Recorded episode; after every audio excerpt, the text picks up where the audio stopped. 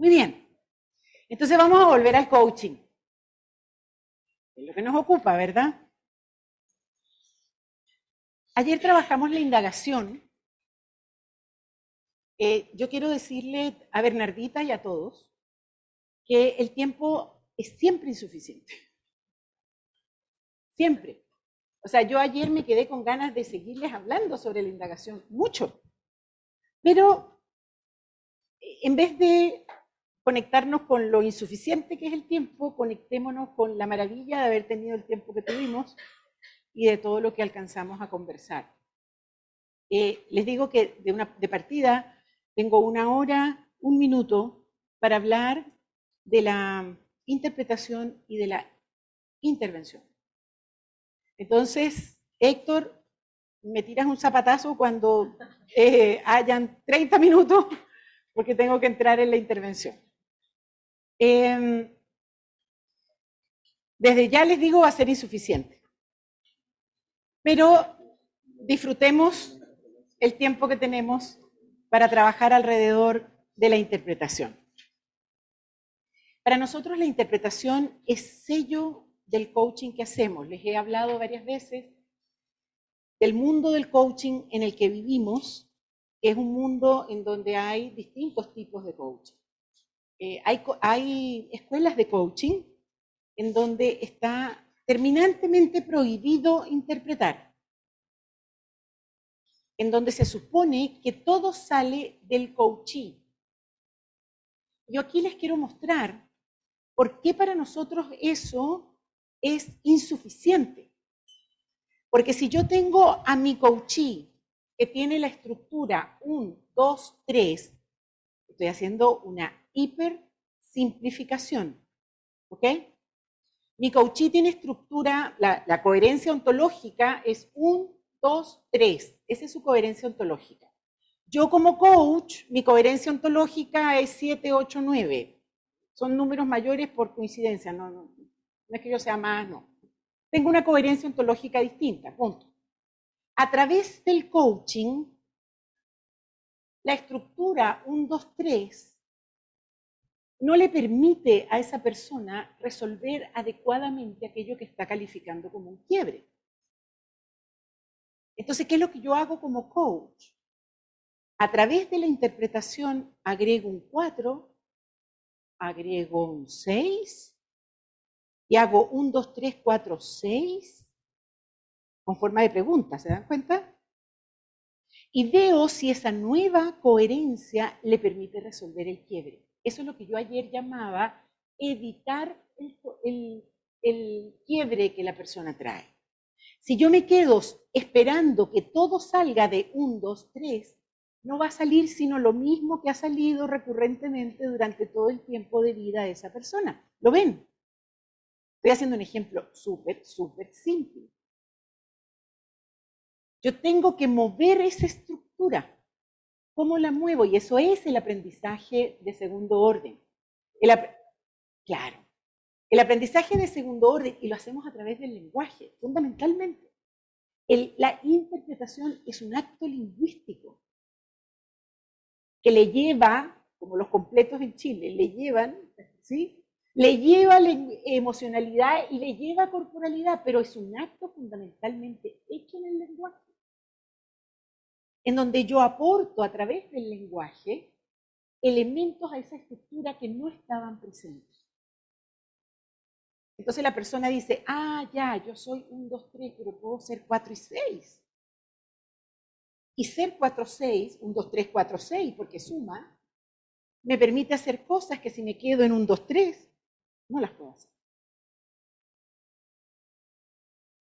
Entonces, en estas escuelas de coaching donde la interpretación está prohibida es que todo se supone que tiene que salir solo del coachee y el coach no aporta.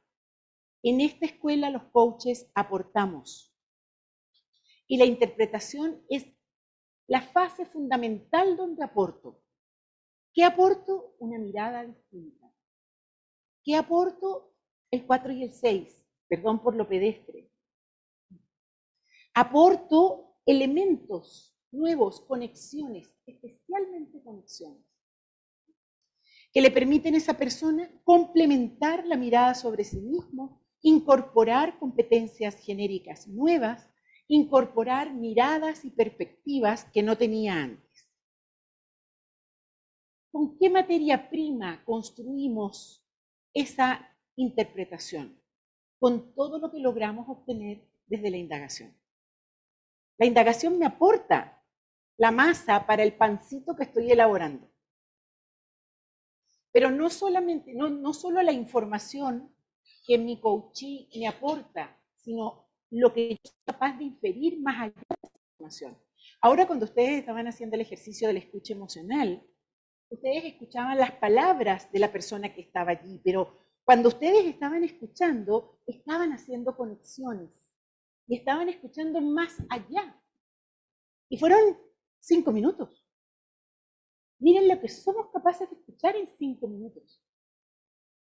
Escuchamos cuerpo, escuchamos emociones y todo eso me va complementando y soy capaz de entregar una mirada sobre esa persona mucho más rica de lo que esa persona se podría decir a sí misma. Y ahí es donde nosotros agregamos valor. Ese es el centro de agregación de valor de los coaches. Y entonces, toda esa materia prima que recogemos en la indagación, que recogemos desde mis sensaciones corporales, vía células espejo, yo hago con eso una masa y la entrego en forma de pan amasado. Claro, no, en forma de narrativa. Lo que construyo es una narrativa, construyo un cuento. Y entonces le digo a mi coachí, déjame decirte lo que he observado hasta ahora.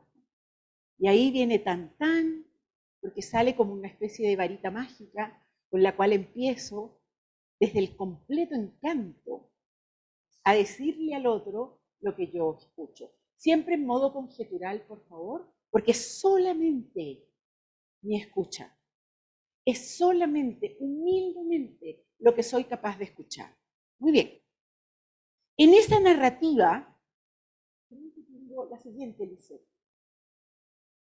Ajá, entonces la misión de la interpretación es entregar, y me encantan esas manos llenas de palabras, entregar una narrativa que da un nuevo sentido y abre posibilidades de acción desde el aprendizaje.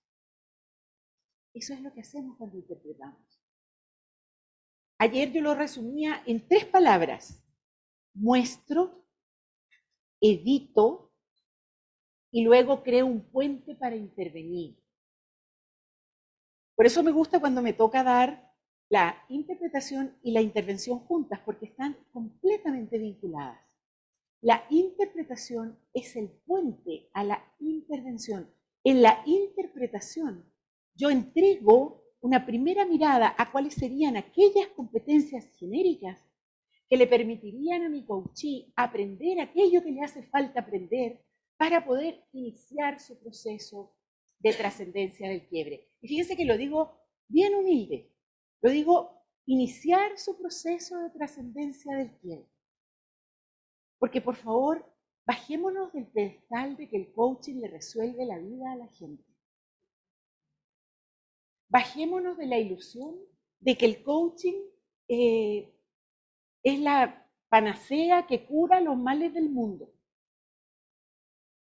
Nosotros lo que hacemos es colocar una piedrita en un camino que tiene muchos kilómetros. A mí me encanta la imagen de yo tomo con un gotero un poquito de agua y me voy a la playa, al océano, y tiro una gota de agua. Eso es el colegio. Es una gota de agua en el océano de la vida de la persona con la que estoy trabajando. Ojalá que sea una gota rica, sustanciosa. Pero esa es la influencia que tenemos, no tenemos más que eso. O sea, háganlo desde la humildad. Entonces, es una narrativa y ¿qué, entrego en esa narrativa? Entrego los, los, patrones, los hábitos que soy capaz de ver. Fíjense, con, en, varios donde esto que me está pasando entre ayer y hoy, eh, hemos logrado ver algunos patrones. cuando ustedes hacen una indagación, yo hago una indagación que dura 3, 4 minutos, no más que eso. Pero cuando ustedes hacen, logran hacer una indagación que dura 20 minutos, pues ya tienen allí muchas posibilidades de detectar patrones. Entonces entrego, muestro esos patrones. Entrego esquemas de comportamiento genéricos. Conecto puntos que no están conectados en el tiempo o en el espacio. Y muestro, por supuesto, los aprendizajes genéricos necesarios para esa persona. Dame la siguiente, Liceo. Esto es en el perfil de competencias. Está un poquito frío. ¿Ustedes tienen frío? Sí. Si pueden moderar el aire. Gracias, em, en el perfil de competencias,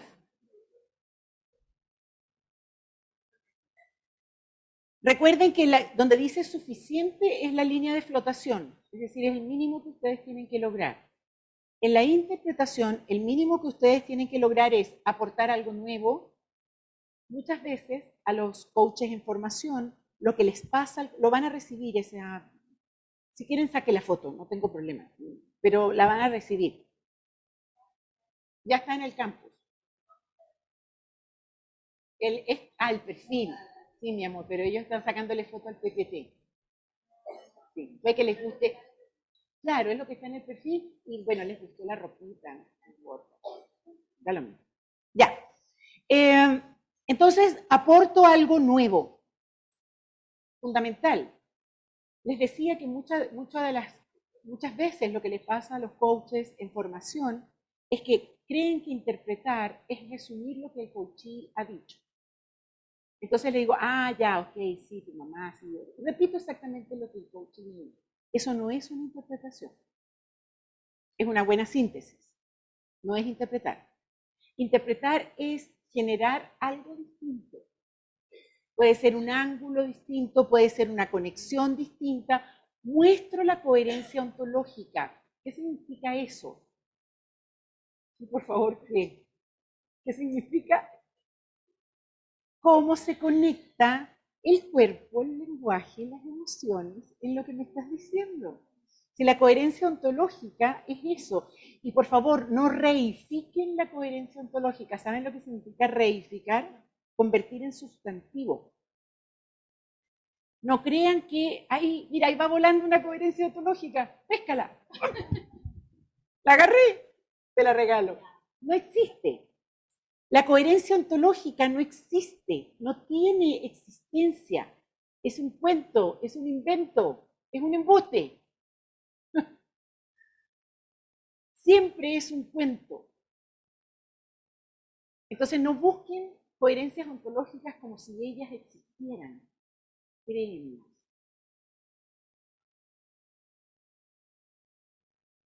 Ah, alivio. Uf, ¿Cuánta energía inventar? ¿Dónde está la coherencia ontológica? Ahora, la tengo que inventar con base en lo que me está entregando mi coaching. ¿Cierto?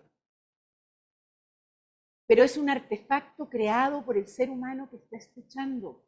Eso es la coherencia ontológica. ¿Y saben qué? Una vez que la dijeron, se murió, porque es dinámica. Entonces mañana va a ser otra cosa. Una coherencia ontológica que logro articular ahora, mañana va a ser distinta, porque los seres humanos somos dinámicos. Coherencia ontológica, entonces, es cómo se conecta la narrativa que estoy escuchando. Cuéntame tus conversaciones privadas. Sí, con micrófono.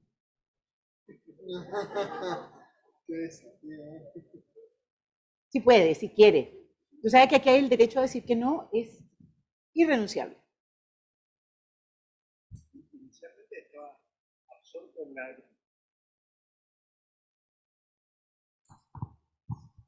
No había tanta conversación privada, sino el reflexionar y el tratar de capturar lo que estás comentando, ¿no? Pero eh, Ahora que me preguntas. Hago un esfuerzo.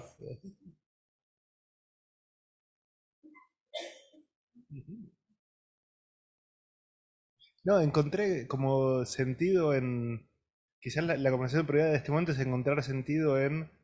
Ok, esto, esto se puede hacer con la estructura de coherencia u, ontológica, ¿no? de cuando uno la observa mediante la indagación en un proceso de coaching, cómo la puede ofrecer al otro. Con este diseño y. Bueno, es un aprendizaje. Sí. Esa es mi conversación en este momento. ¿Y te da susto? No, no, me da ¿Te dan ganas? Entusiasmo, claro. Entusiasmo. Sí, sí. Eso es arte. Bien, qué bueno. Te lo voy a hacer, te voy a hacer esto varias veces, te lo anuncio. Bueno, muy bien. Ya. en varios momentos. ¿Sabes por qué? Porque te metes mucho para adentro. Entonces yo te estoy tirando un salvavidas. ¿Sí? ¿Sí? E, entonces lo que quiero es que lo que está pasando adentro salga. Dale. Ok. Eh, sí, sí, estoy viendo el tiempo. ok, muy bien. El modo conjetural es parte de la ética. ¿sí? Por favor, no es diplomacia. O sea, no es que ustedes se aprendan de memoria cómo hacer el modo conjetural, pero por dentro están siendo la metafísica misma. ¿Sí? Eh, y bueno, parte de que con los coaches tenemos el desafío de, enseñarlos no, no es un tema de formas, no es un tema de, buena crianza, de buena educación. Es un tema de auténtica postura ontológica, en donde yo lo que entrego es solamente una interpretación, una escucha particular, eh, si te gusta la tomas, si no te gusta la soltamos, eh, dime qué parte de lo que te dije te gusta para afeitar lo otro y que se vaya y quedarme con lo que sí sirve. Eso es lo que hacemos. Eso significa el modo conjetural. Y la validación permanente, validar. ¿Qué significa validar? Es, ¿qué te parece lo que te acabo de decir? ¿Con qué te quedas? ¿Cómo te suena? Por favor, eviten el te hace sentido, jerga ontológica que, no, que la gente no entiende. Entonces, ¿te gusta? Eh, ¿Qué te sirve de lo que te acabo de decir? Eh, ¿Ves alguna posibilidad en lo que te estoy diciendo? Eso. Bien. Eh, dame la siguiente, por favor, Lisette. Bien, porque ahí hay cosas interesantes. Es harto lo que está allí. Lo primero es que la interpretación hay un cambio emocional importante. Pónganme el cuerpo de la indagación. ¿Cómo es el cuerpo de la indagación? Qué loco, porque están muchos en fuego. Tú no. Pero Manuel está en fuego. En, la indagación, más bien el cuerpo está como un poquito hacia atrás, como recibiendo, recibiendo, recibiendo. ¿Sí? Abran este eje y reciban, reciban, reciban. Ahí estoy en la indagación. Ahora, cuando voy a la interpretación, ahí sí, Manuel, voy hacia adelante. Es como que la voz del coach toma protagonismo. Entonces salto de la indagación a, a la proposición. Claro, salto a la proposición. Mm, las modalidades del habla, bien, bien. Salto de la indagación a la proposición, pero es una proposición hecha desde el espacio ontológico, desde el modo conjetural, desde la entrega de una interpretación posible. Lo voy a decir 80 veces, perdón por la repetición. Díganme. Micrófono, antes.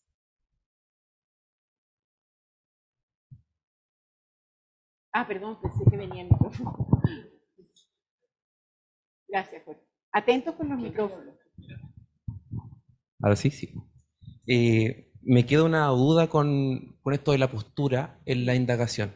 ¿Por qué? Porque me, hacía sentido otra postura. Por ejemplo, eh, cuando estoy en la indagación, como estoy abriendo los sentidos hacia el coachee, me resuena mucho más irme hacia adelante porque tengo mis sentidos al frente de él, a disposición, es decir, tengo la vista de él, tengo mi sentido de escucha, entonces a mí se me hace más sencillo a veces acercarme Fantástico. en eso. Muy bien. Una sola recomendación.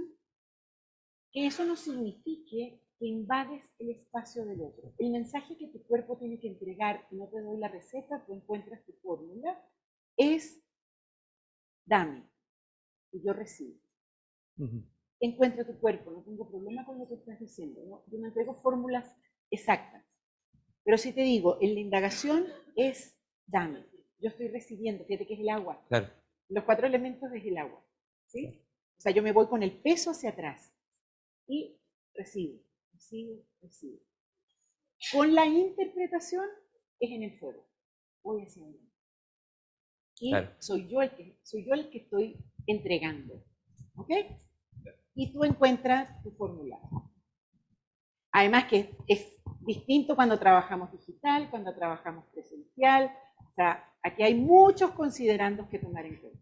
¿ok? Muy bien. Eh, hay un cambio emocional importante, paso, tal como esto- estoy hablando con José Luis, paso de recibir a dar.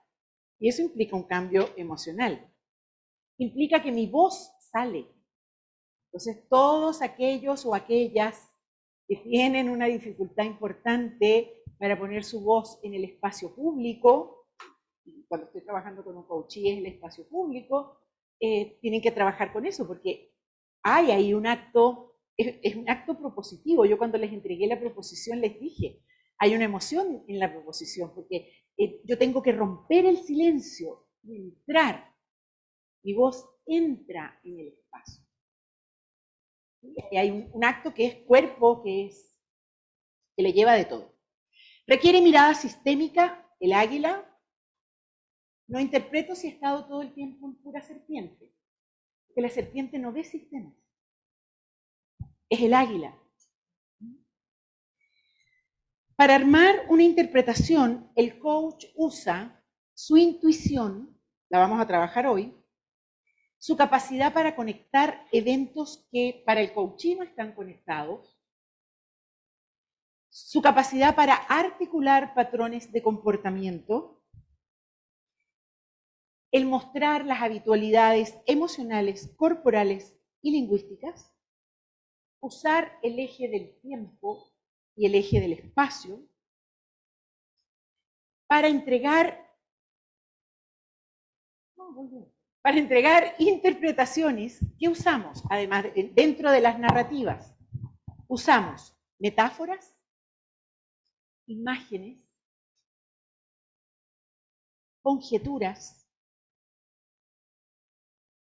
Ok, problemas que vemos en la interpretación. El primer gran problema es que no exista. Entonces, ¿qué es lo que ocurre? Cuando yo doy un salto de la indagación a la intervención, comiéndome la fase de la interpretación, lo que estoy, al final, ¿qué es lo que ocurre? Un consejo. El consejo es la intervención, el consejo es la intervención que un coach hace sin una interpretación validada. Eso no es coaching, es consejería. Hay gente que gana mucha plata haciendo consejería. O sea, ni está mal, ni es eh, perjudicial, eh, ni hace daño, hace mucho bien, eh, pero no es lo que aquí están aprendiendo, solamente eso. Entonces, si usted va a dar consejos, o sea, fantástico, pero no, no va a ser coach. Los coaches no damos consejos. Entonces usted tiene que atravesar la fase de la interpretación, aunque le tenga miedo. ¿Mm? Así, así de simple. ¿Sí? ¿Hay alguien que tenga problemas con lo que estoy diciendo? Yo sé que el consejo no sale solito. Porque claro, vivimos en una vida en donde vivimos resolviendo problemas y dime el problema que yo te entrego la solución. Esa es nuestra habitualidad. Pues esa habitualidad hay que suspenderla para hacer coaching ontológico. Muy bien. Ah, esta es buena, porque estoy en los problemas, ¿ah? Estoy en los problemas. Entonces, que no aparezca nunca, que devenga consejo, que devenga regaño culpabilizador. ¿Cómo es posible que hayas vivido ocho años con ese hombre? Es que realmente, ¿ah? No hay derecho. No, no se puede entender. No se esa Increíble. ¿No te parece increíble? Ya. Eh, cuando deviene rollo incomprensible. Las interpretaciones que ya el coachí se durmió y usted todavía está interpretando.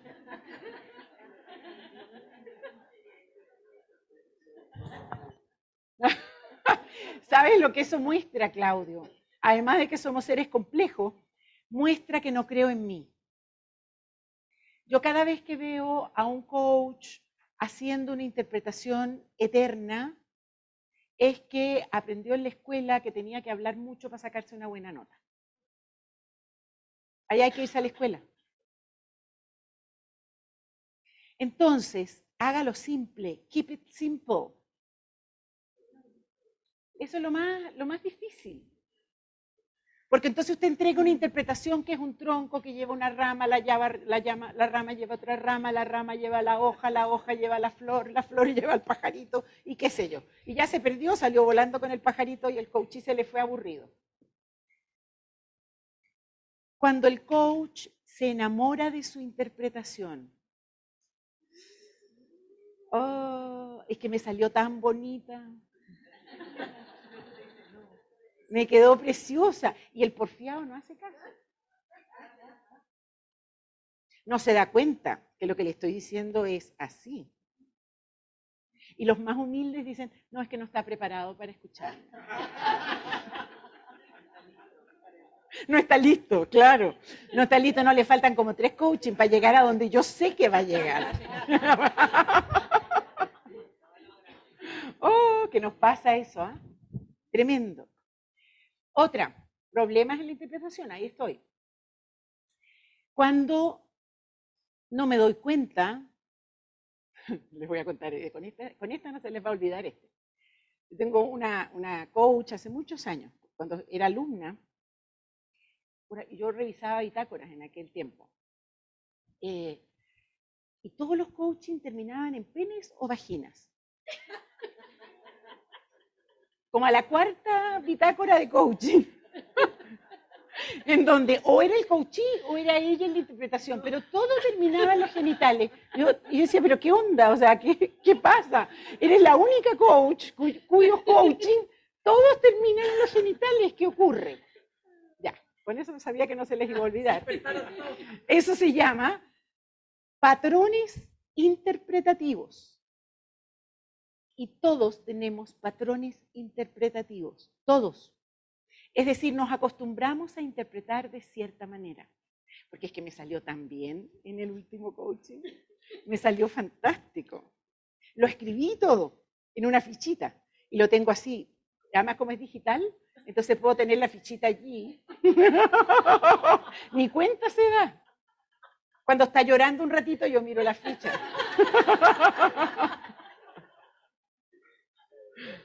Oh, qué triste. Los patrones interpretativos son hábitos que yo tengo, formas de mirar el mundo que me sirven a mí, pero que no necesariamente le están sirviendo.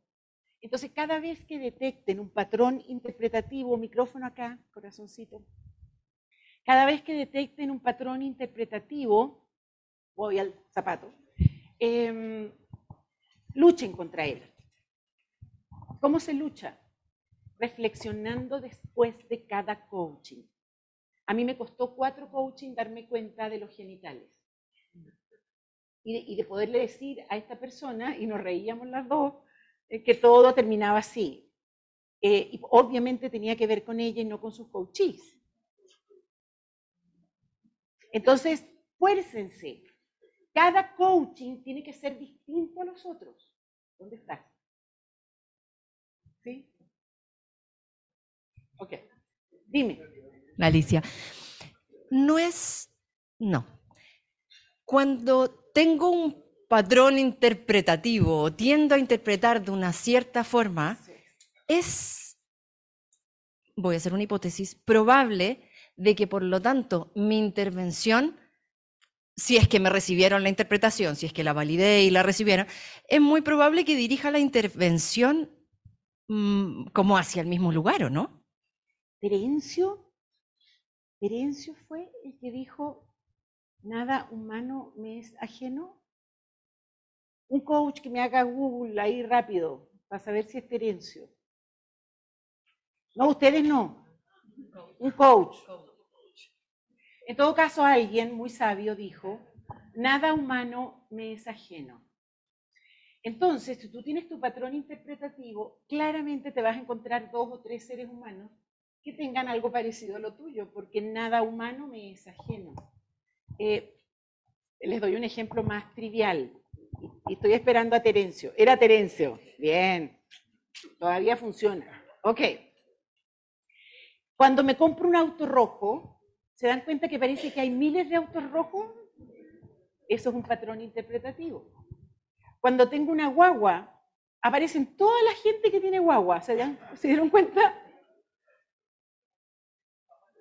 Bebé, sí, un bebé. Sí, estoy hablando de chileno. Eh, 30, se acabó. Chan chan.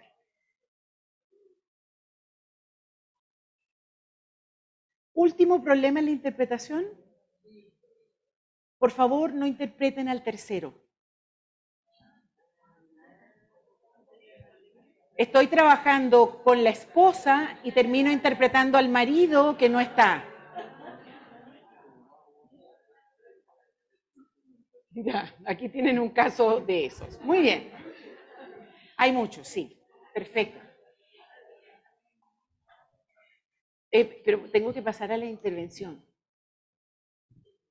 Te escucho la pregunta con el micrófono eh, y, me doy el permiso de no responderla. Ella. ¿Qué pasa cuando en la interpretación eh, le preguntamos al coach si te gusta? Pues te hace sentido, no, pero bueno. Y no le gusta. Pues suelta. Así de simple. Pero puedo seguir haciéndole otra interpretación, le sigo indagando. Claro, vuelves a la indagación. Ah, ya, no te gusta, pero no te gusta todo, todo, todo, o hay algún pedacito que sí te gusta. Y entonces, seguramente en la interpretación hay cosas que sobran, eso es lo que yo llamo el afeitar, ¿sí? Afeito. Suelto cosas, ah, ya, por aquí no, pero esto sí, ya. Entonces, trabajemos aquí y fíjate que déjame hacerte algún poquito más de preguntas sobre esto para completar. Y entonces, ¿sí? Ok. Por favor, el puente, la siguiente, Lisette, el puente que me abre a la intervención es la interpretación. Vuelvo a, insisto en eso. En la interpretación, ya les dije, le lleva, como los completos, la carencia de algunas competencias genéricas que le permitirían a esta persona trascender su quiebre. Entonces, por ejemplo, le digo, ok, entonces lo que vamos a trabajar tiene que ver con que aprendas a convivir con la violencia que te rodea. Eso es una competencia genérica, aprender a convivir con la violencia. Voy a hablar, esa es una compleja. Reconozco que el ejemplo me salió un poco... voy, a, voy a poner una más simple. Entiendo entonces que la competencia que te podría ayudar es aprender a escuchar de una manera más efectiva a tu pareja, jefe, ¿sí? O tal vez lo que te serviría sería fundar esos juicios. En fin, todo lo que ustedes han aprendido desde el año 1 es convertible a competencias genéricas. Aprender a indagar, aprender a proponer. Estoy hablando en jerga ontológica. Ustedes tienen que hacer la traducción a lenguaje cotidiano, ¿sí? Aprender a diferenciar juicios de afirmaciones, aprender a fundar juicios, aprender a escuchar de una manera mucho más efectiva, aprender a aprender, aprender a decir no sé, aprender cuáles son los obstáculos de mi aprendizaje. O sea, le estoy dando la tabla de contenidos de la conferencia 1. Aprender a observar el observador que soy, etcétera, etcétera, etcétera. Muy bien. En la indagación, perdón, en la intervención, llame la siguiente y después regresamos a esta. No, la anterior. No, la anterior. No, la siguiente. Es. Ok. La misión de la intervención es generar una experiencia integral que inicia el aprendizaje de una competencia genérica que nuestro coachí requiere para poder trascender su quiebre. A mí me gusta la imagen de un gimnasio ontológico. O sea, yo lo que le creo a la persona es un espacio en donde puede entrenar una competencia que le hace falta, pero la entrena eh, sin consecuencias negativas. Entonces, por ejemplo, le pongo una silla y le, digo, ok, tu problema es hablar con tu mamá, entonces, bueno, aquí está tu mamá sentada, hablemos con tu mamá. Y ahí voy generando eh, el, que él vaya, él o ella vaya desarrollando la competencia que le hace falta en ese espacio relacional particular. La gran ventaja es que la mamá no está sentada allí. La mamá está en su casa o la mamá ya se fue. Ya no está en este planeta. Pero tengo la experiencia de que converse con ese ser humano con el cual tiene la dificultad.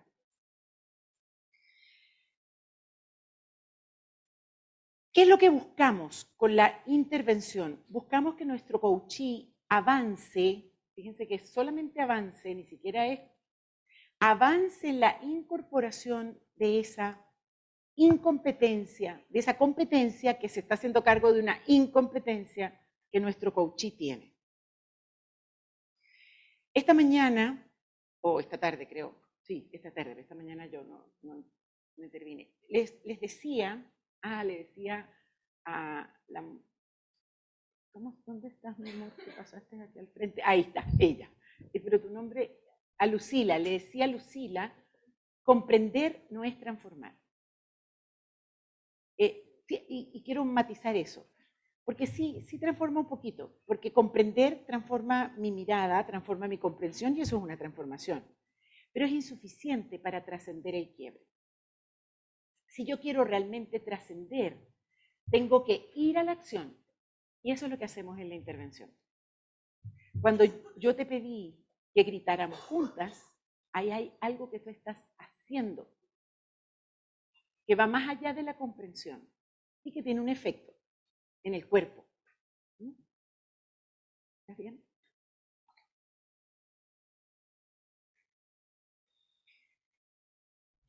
Decimos que la intervención es la fase más didáctica del coaching. ¿Qué significa didáctica? Pregunto. tírenme, rápido. Vivencial, lúdico. ¿Pero qué significa didáctico? La palabra didáctica. Educativo, aprendizaje, enseñanza de, ilustración muy entendible para el otro. Fantástico. Yo digo que en la intervención al sombrero de coach le agrego el sombrero de profe. Es decir, es la fase más de enseñanza-aprendizaje que tenemos en el coach.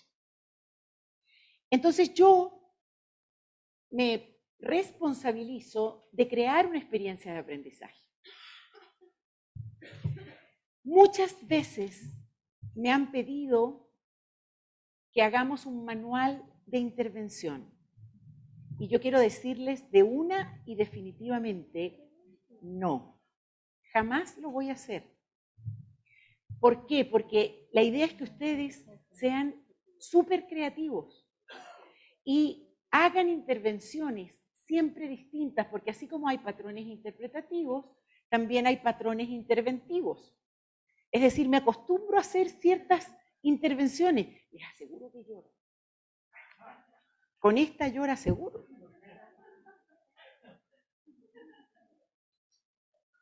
No funciona. Eh, si me acostumbro a hacer ciertas intervenciones, y ojo, no significa que no tenga que necesariamente obligarme a que siempre sea algo completamente distinto, hay cosas que tiendo a repetir, pero cuidado con acostumbrarse a hacer ciertas intervenciones, por mucho que llore, no necesariamente significa que aprende algo importante. Muy bien. La materia prima de la intervención es la capacidad lúdica de los seres humanos. Los seres humanos somos, dentro del mundo de los mamíferos, somos de los que tenemos la mayor y más larga fase de juego. De hecho, jugamos hasta que morimos. Los adultos lo que pasa es que nos hacemos los locos, pero seguimos jugando. ¿O no han jugado aquí en estos cuatro días? Yo los he visto jugando de lo lindo. Lo que hacemos es juego. La capacidad lúdica de los seres humanos es tremenda. Y el juego tiene varias características que son muy importantes para la intervención. Fíjense, ¿qué es lo que sentimos emocionalmente cuando estamos jugando? Díganme. Alegría, entusiasmo, disfrute. ¿Y por qué es tan rico jugar? Eso. ¿Quién dijo eso? Dígalo. Es un como sí. Es un como sí. ¿Han visto que los niños dicen, vamos a jugar a esto, pero de verdad, verdad? Dicen, lo más parecido a la realidad, pero ellos están perfectamente conscientes que es un juego. Pero jugamos de verdad, ¿verdad? Es lindo, ver a los niños jugar es una cosa hermosa. Entonces, es un mundo que yo creo ficticio, sin consecuencias digamos, sin consecuencias para el mundo de afuera, con muchas consecuencias para quien está jugando. ¿Tienen una hoja blanca de papel? Puede ser una hoja que no les importe que va a ser arrugada. ¿Me regalas una, una hoja de papel?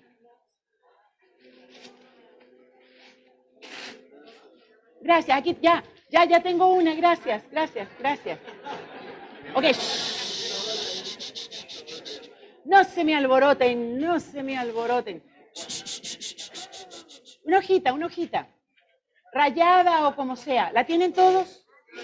En casa. Era saquen una hoja, no conversen sobre la hoja. En casa, muéstrenme la hoja.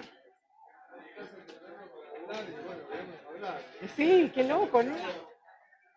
Ok, voy a esperar que hagan silencio.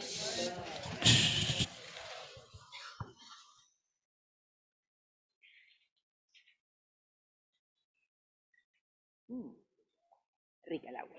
Mm. ¿Vamos? ¿Sí? Ok. En silencio, por favor. Sí les pido que guarden silencio. ¿Ok? En casa también, por favor hagan como un muñequito con su hoja, es decir, arrúguenlo. Dele. Haga el suyo, no, no, no se copie de los demás. ok, en silencio.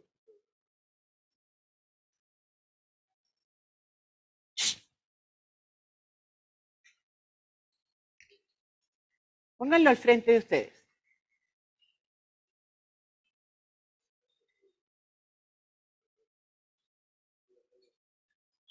Claudio.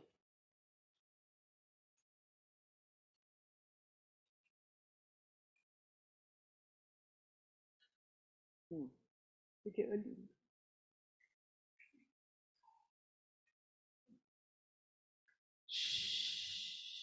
ya, ya. Lo que salió, salió. No sigan, ya. Póngalo al frente. Sin hablar.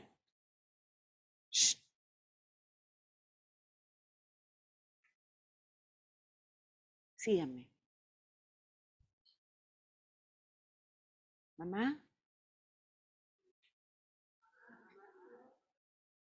Mami. Ok, ahora cada uno de ustedes al ritmo que quiera y con las palabras que quiera. Mamá, Mamá. Cada quien, denle ustedes, sigan. Mamá. Mami. Más.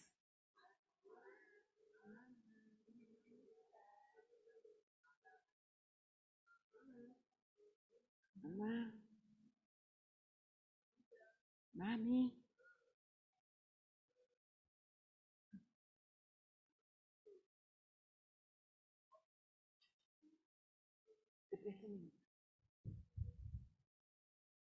Vamos.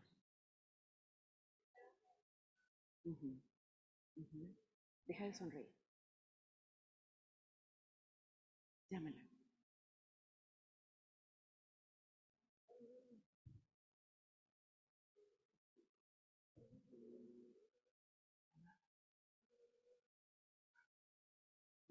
Respira.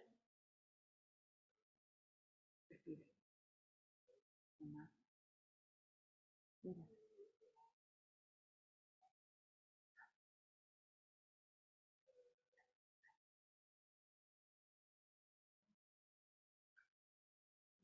No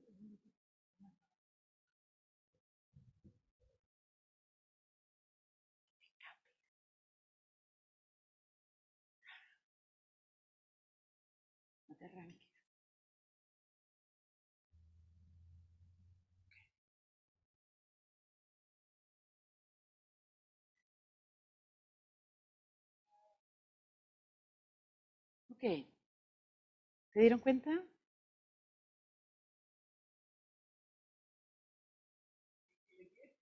¿Qué les pasó? Te causó gracia. ¿Qué más? Conversaste. ¿Qué más? ¿Te desesperaste? Ok. ¿Qué más? Memoria. ¿Qué más? Salió el amor. Bien. Salió la tristeza. Bien. Me sentí chica. Bien. Nostalgia. Bien. Bien. Nada de lo que me pasó está mal. Es lo que me pasó. Es un juego. Esa es nuestra capacidad simbólica. Eso es. Eso es lo que hacemos. ¿Qué pasó, Juan? Me dio vergüenza. Ok, está bien. Está bien. Cuando ayer hicieron la... ¿Me puedo quedar un ratito con la vergüenza? ¿Sí? Cuando ayer trabajaron con Sandra las reconstrucciones lingüísticas de las emociones, trabajaron una reconstrucción de la vergüenza. La vergüenza tiene que ver con la identidad pública, tiene que ver con los juicios que recibo sobre mi comportamiento. Y es triste, pero los seres humanos somos muy castigados desde juicios externos. Y aprendemos la vergüenza. La vergüenza no viene con nosotros. Los niños chiquitos no tienen vergüenza. Les da lo mismo.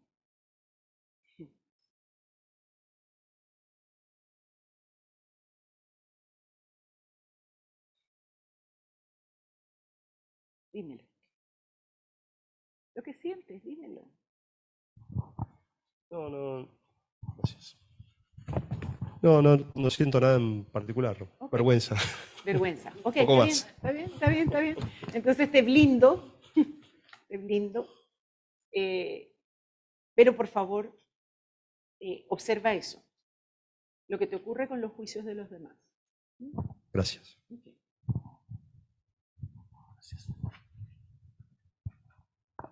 Parte de lo que hacemos en la intervención es ofrecer la oportunidad de generar experiencias simbólicas en donde simplemente se levante esto.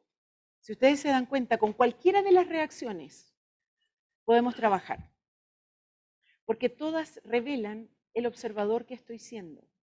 Todas muestran mis reacciones frente a un estímulo simple que es un papel arrugado al que le pongo un significado. Sí, eh, espera el micrófono. Mira, curioso lo que pasó con eh, Juan. eh, ¿qué pasa si tú estás interviniendo y tu coachee no quiere participar en la intervención? No haces nada, regresas Ah. para atrás, no puedes hacer nada, nada, nada. Nada. ¿Y se interviene entonces a través del lenguaje? No, no, no interviene. Nada. Ok. O sea, regresas a la indagación, regresas para atrás. Sí, absolutamente. O sea, el no es de las cosas que con mayor fuerza respeta- respetamos en el coaching. Ahora, te voy a decir una cosa fuerte. Perdón por lo fuerte, pido disculpas por anticipado. No hay coaches resistentes, solo hay coaches incompetentes. No hay coaches porfiados, solo hay coaches incompetentes. Es decir, es tu trabajo construir la confianza, construir el, espacio en el que esa persona puede abrirse y entrar en lo que tú estás sugiriendo. Si esa persona te dice no, es que tú no construiste el espacio. Y te toca o echar para atrás o decir, hasta aquí llegamos, gracias por, ha sido maravilloso conversar contigo, hasta luego. Sí, claro, por favor, dale. Alicia, Sí. tengo una mm, consulta respecto del, del tema del espacio que se genera con la intervención. Siento de que la intervención puede ser, si bien es cierto, un juego, algo lúdico, puede transformarse también en una experiencia muy importante para el coaching.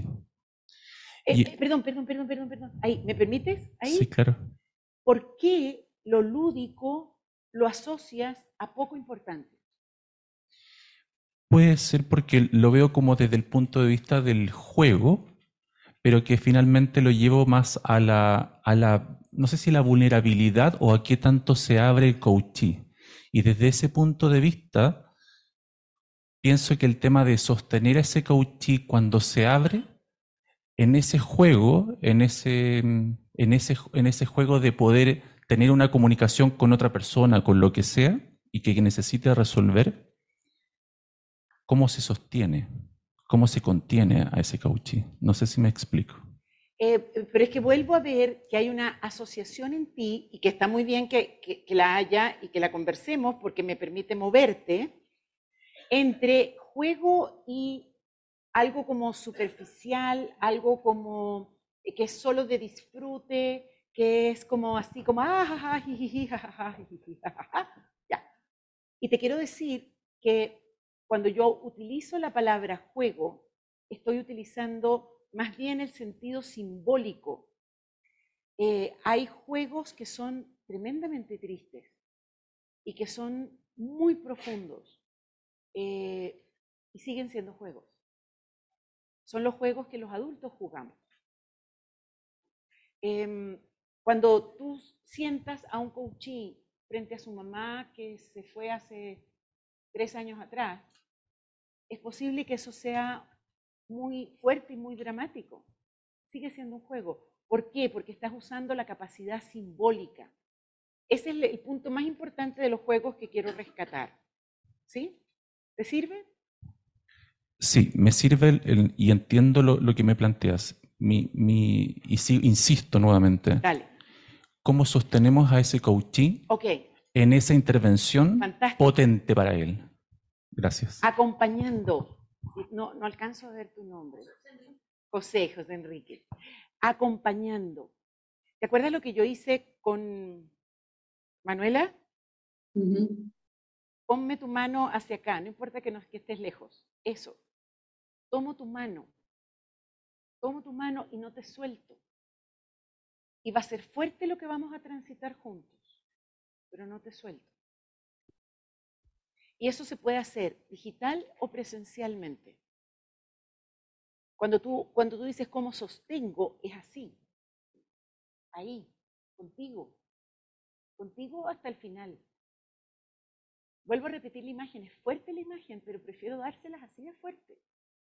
Voy contigo hasta el centro mismo de tu infierno. Salimos juntos. No te suelto hasta que salgamos. Eso. Vamos.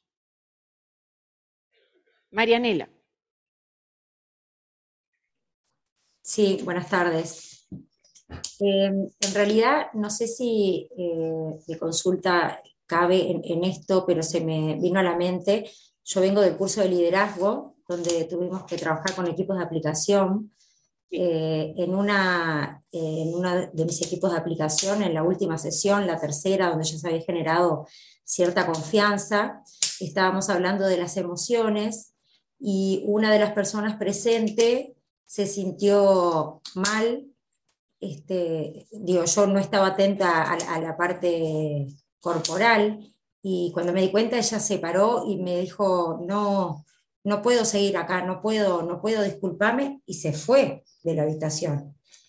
Este, yo lo hablé con Milagros, mi coach en su momento, y bueno, les pedí disculpas al, equipo de aplicación, este, porque yo estaba como un aprendiz, ¿no? Como les dije, pero fue una situación este, bastante particular que obviamente me marcó, y me pareció que estaba buena comentarla acá, porque digo, la persona se retiró de, de, de, de donde estábamos, y yo le pedí a otra que estaba ahí si podía ir a chequear cómo estaba, ¿no?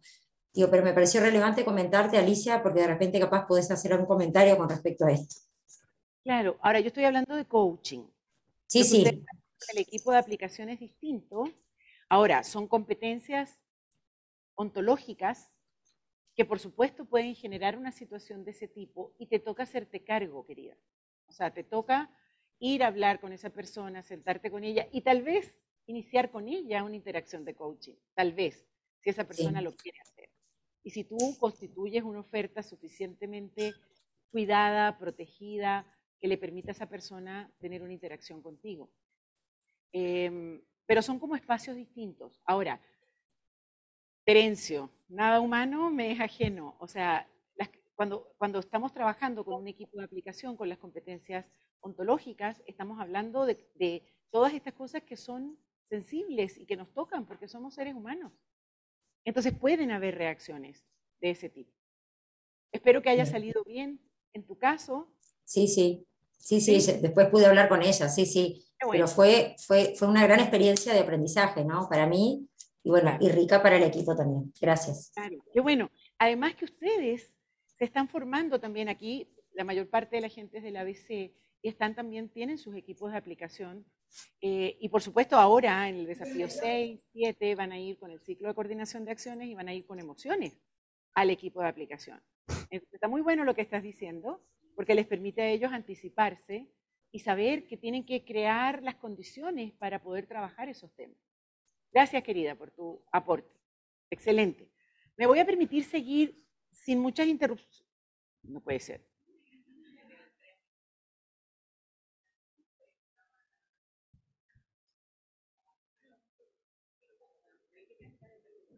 ¿Puedo sacar a tu mamá de aquí? Sí, por supuesto.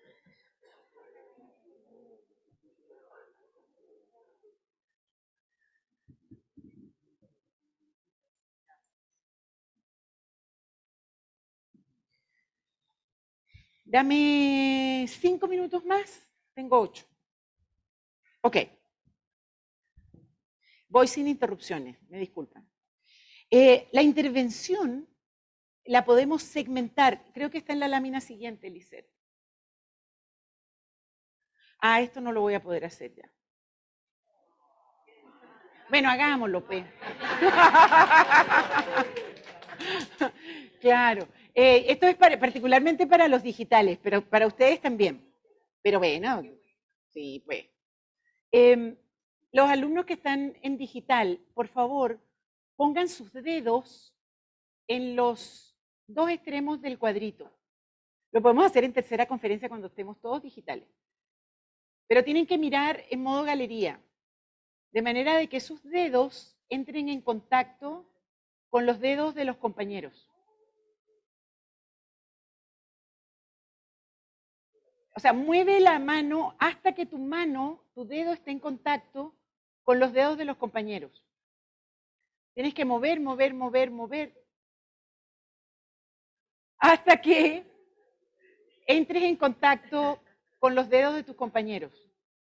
Mueve, mueve, mueve, mueve, hasta que, ok, una vez que tengas, una vez que tengas el dedo en contacto con el dedo de tu compañero, cierra los ojos y siente el dedo de tu compañero. O sea, yo lo estoy sintiendo acá.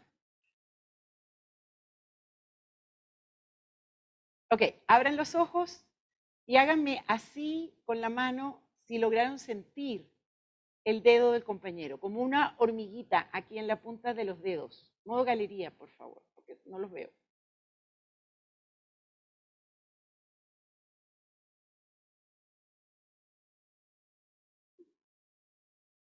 Ok, ahora sí. Ah, lograron sentir. Bien, excelente, fantástico. Bueno, esto no lo inventé yo. Sí lo descubrí yo, honestamente, perdón, pero lo descubrí en modo digital. Pero es un invento que hizo Ramachandran. Y ahora sí, la siguiente, por favor. Ramachandran, Vilayanur Ramachandran, es un neurocientífico hindú que vive en Estados Unidos y que trabaja con los miembros fantasmas. ¿Saben eso? es muy, muy interesante lo que él descubre. Y es las personas que le ha sido amputada una pierna o un brazo, eh, sienten el dolor de ese miembro que ya no tienen. Y entonces él descubrió que generando esta, este tipo de cámara, en donde coloca un espejo y la persona ve su pierna reflejada en el espejo, pero el cerebro completa la imagen, es como una especie de consuelo para el cerebro y dice, ah, todavía tengo la pierna, entonces deja de doler. Es muy impresionante. Lo que muestra eso es la capacidad simbólica de nuestro cerebro, que es muy fuerte. porque los compañeros sintieron, y yo lo sentí acá, esas cosquillitas en, en los dedos? ¿Por qué lo sentimos? Porque nuestro cerebro completa. Y aunque no tengo el dedo del compañero en contacto con mi dedo, lo siento. Eso es muy, muy interesante. Solamente para mostrar, José, la capacidad simbólica que tenemos eh, los seres humanos, que es tremenda y que nos permite hablar con los muertos, nos permite resolver problemas eh, solamente utilizando nuestra capacidad simbólica. Esa es la materia prima con la que trabajamos en la intervención. Excelente. La siguiente, Lisette, por favor. Entonces, en la, en la indagación pasamos del cuéntame al muéstrame con los ejercicios indagativos. En la intervención pasamos del compréndelo al vívelo. Y entonces lo que generamos es una experiencia que en realidad es una vivencia. En el concepto de vivencia que utilizamos en la biodanza. Ustedes han hecho bastante biodanza, tanto solos como acompañados. Y lo que hacemos allí es generar una experiencia en donde el cuerpo se involucra de una manera en donde ya no solamente está trabajando la conciencia, sino que está trabajando el cuerpo. ¿Sí? ¿Cómo lo hacemos? Dame la siguiente, por favor. Esto ya lo hablamos, la siguiente. Esto ya lo hablamos, la siguiente. Bien, ahí. Lo, que voy a hacer es cortar la fase de intervención en subfases. Perdón por el picadillo, pero a veces es útil para aprender. Hay un primer momento que es como de preparación antes de la intervención. Muchas de las intervenciones que ustedes les han fallado eh, bueno, a veces tiene que ver con que eh, es una intervención que no tiene nada que ver con la interpretación, esa es la primera gran grieta de la intervención. Pero a veces falla porque quiero llevar a mi coachee al escalón 5 cuando todavía no ha recorrido ni el 1, ni el 2, ni el 3. Entonces le estoy pidiendo que haga una zancada demasiado larga. Entonces, antes de llegar allá, yo tengo que ir haciendo como unos pasitos primero.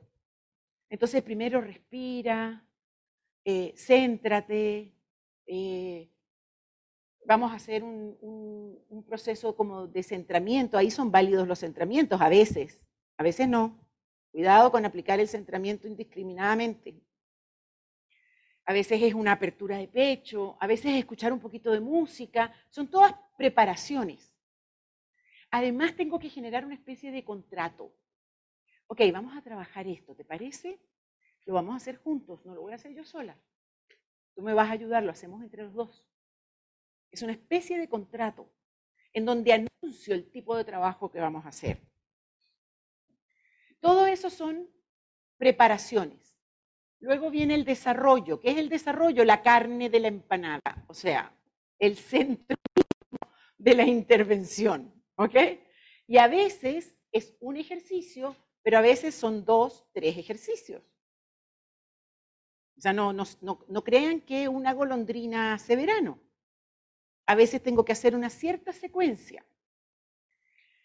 Y allí clave la lentitud. Un gran enemigo de la intervención es que como soy novato, hice una indagación de 45 minutos, hice una interpretación de 10 minutos más y pretendo hacer una intervención en los 5 minutos que me quedan. Mal, porque la, intervención necesita tiempo. Entonces tengo que hacer como ingeniería al revés. Para poder tener tiempo en la intervención, tengo que entregar una interpretación relativamente corta y muy eficiente, para lo cual tengo que hacer una indagación corta y eficiente también. Para lo cual tengo que hacer una creación de contexto cortita, eficiente. O sea, es trabajar para atrás para poder tener tiempo para la intervención. Validar validar, validar, validar. Todo el tiempo, ¿cómo te sientes? ¿Qué necesitas? ¿Qué te hace falta?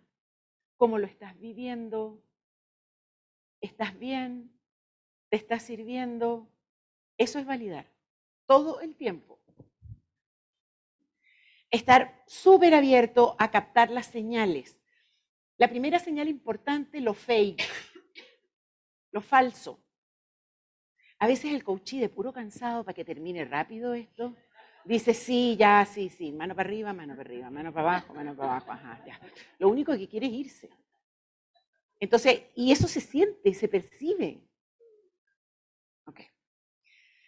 Eh, y bueno, preparación, desarrollo y cierre. La intervención tiene que cerrarse. Y el cierre es un amarre del aprendizaje que yo he logrado generar. Ese cierre coincide con el cierre del coaching. Entonces a veces me toca cerrar, como en este momento, que me toca cerrar.